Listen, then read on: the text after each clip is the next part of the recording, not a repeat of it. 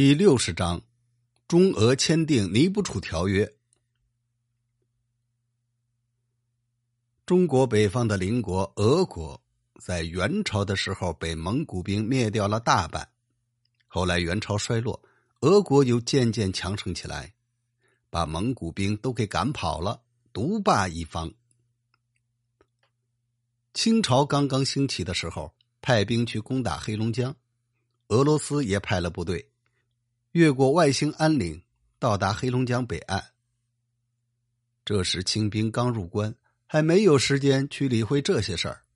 俄将卡巴罗就带领几百个俄国士兵，把黑龙江北岸的亚克萨给抢去了，用土筑城，派兵把守。接着又派兵攻打黑龙江，被清都统明安达里和萨尔虎达给打退了，但亚克萨城仍然被俄国人占着。康熙二十一年，三藩被平定，国内一切安好。康熙帝就想把俄国人给赶跑，平定东北，就派副都统郎坦以打猎的名义渡过黑龙江，去侦察亚克萨城的情况。郎坦回来报告说，俄国士兵很少，很容易就能平定。康熙帝就决定攻打俄罗斯。打算让户部尚书伊桑阿赶往宁古塔去制造大船，并建设莫尔根、齐齐哈尔两座城，添加了十个驿站，用来便于水路、陆路运送粮饷。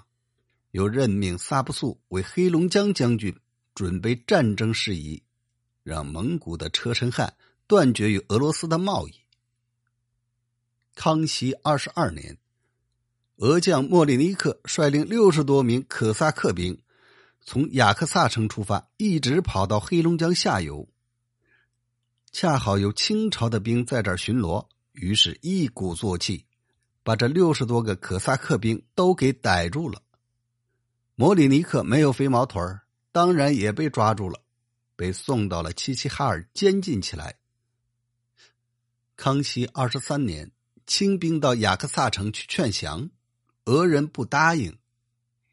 康熙二十四年，清都统彭春率领水陆两军北征，带了陆军约有一万来人，二百多门大炮，水军五千人，战舰百艘，从松花江赶到黑龙江，一起聚集到雅克萨城下。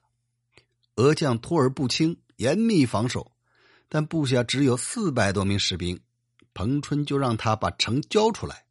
带领自己的士兵滚回去。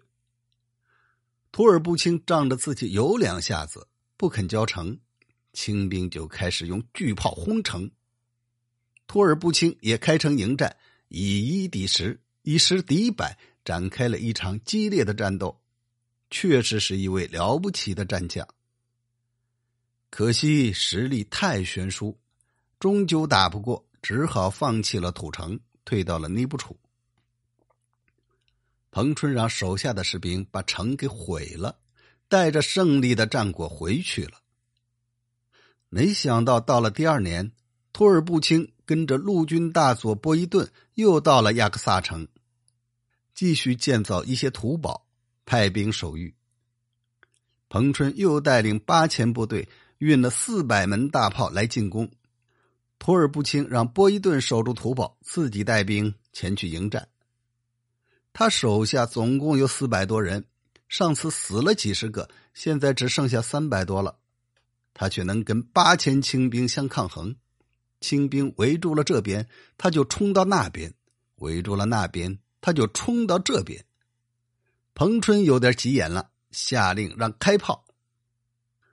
图尔布清仍然不顾死活，想冲过来抢大炮。只听“轰”的一声。图尔布清被轰上了天，这群俄国士兵这才逃进了土堡里去了。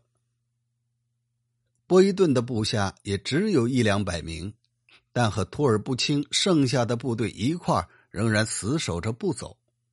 清兵用炮轰，他就挖地道；打炮的时候就让手下躲到地道里，炮弹停了就再钻出来。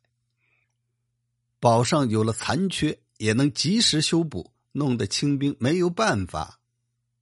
恰好荷兰的使臣也在京城，说自己和俄罗斯离得很近，愿意中间调停。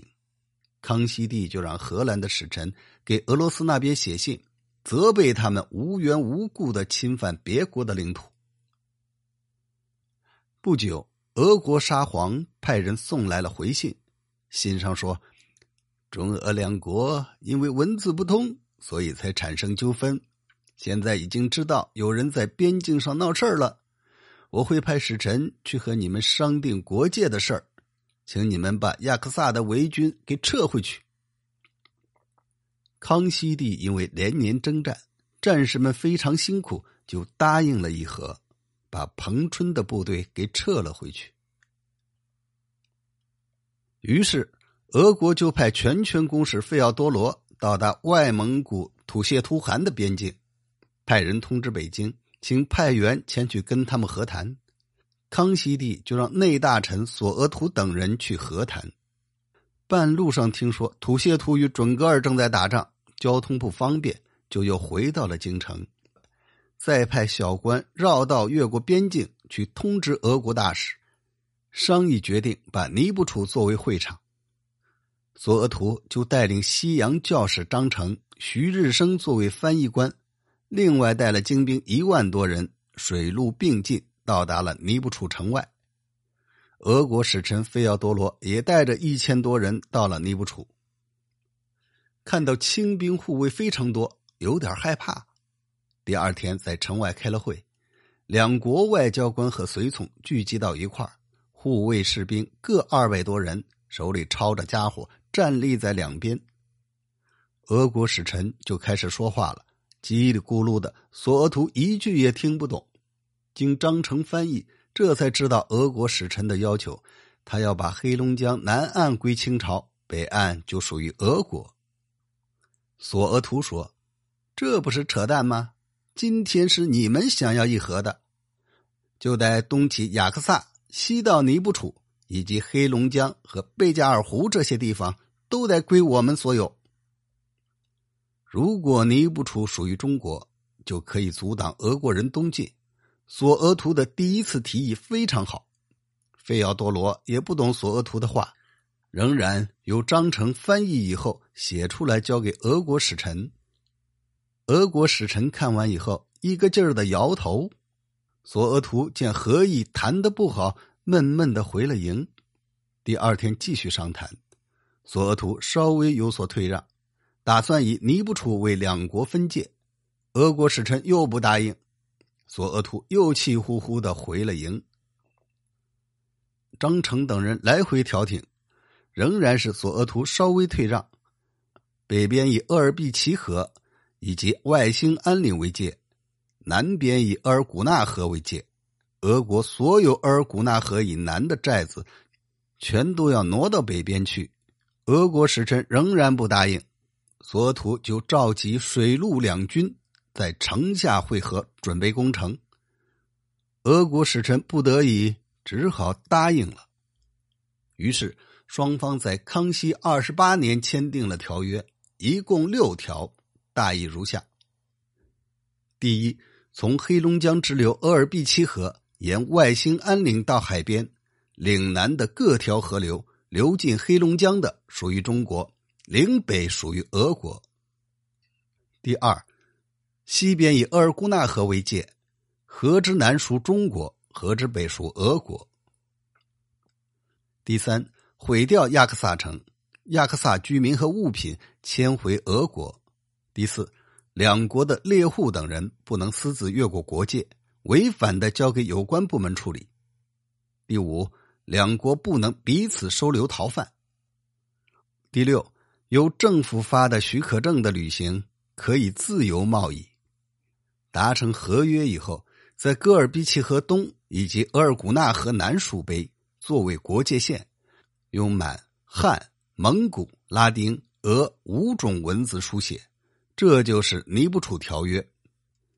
从此，俄国和中国百年没有发生战争，但这时蒙古正在造反，如何平定蒙古，咱们下次再讲。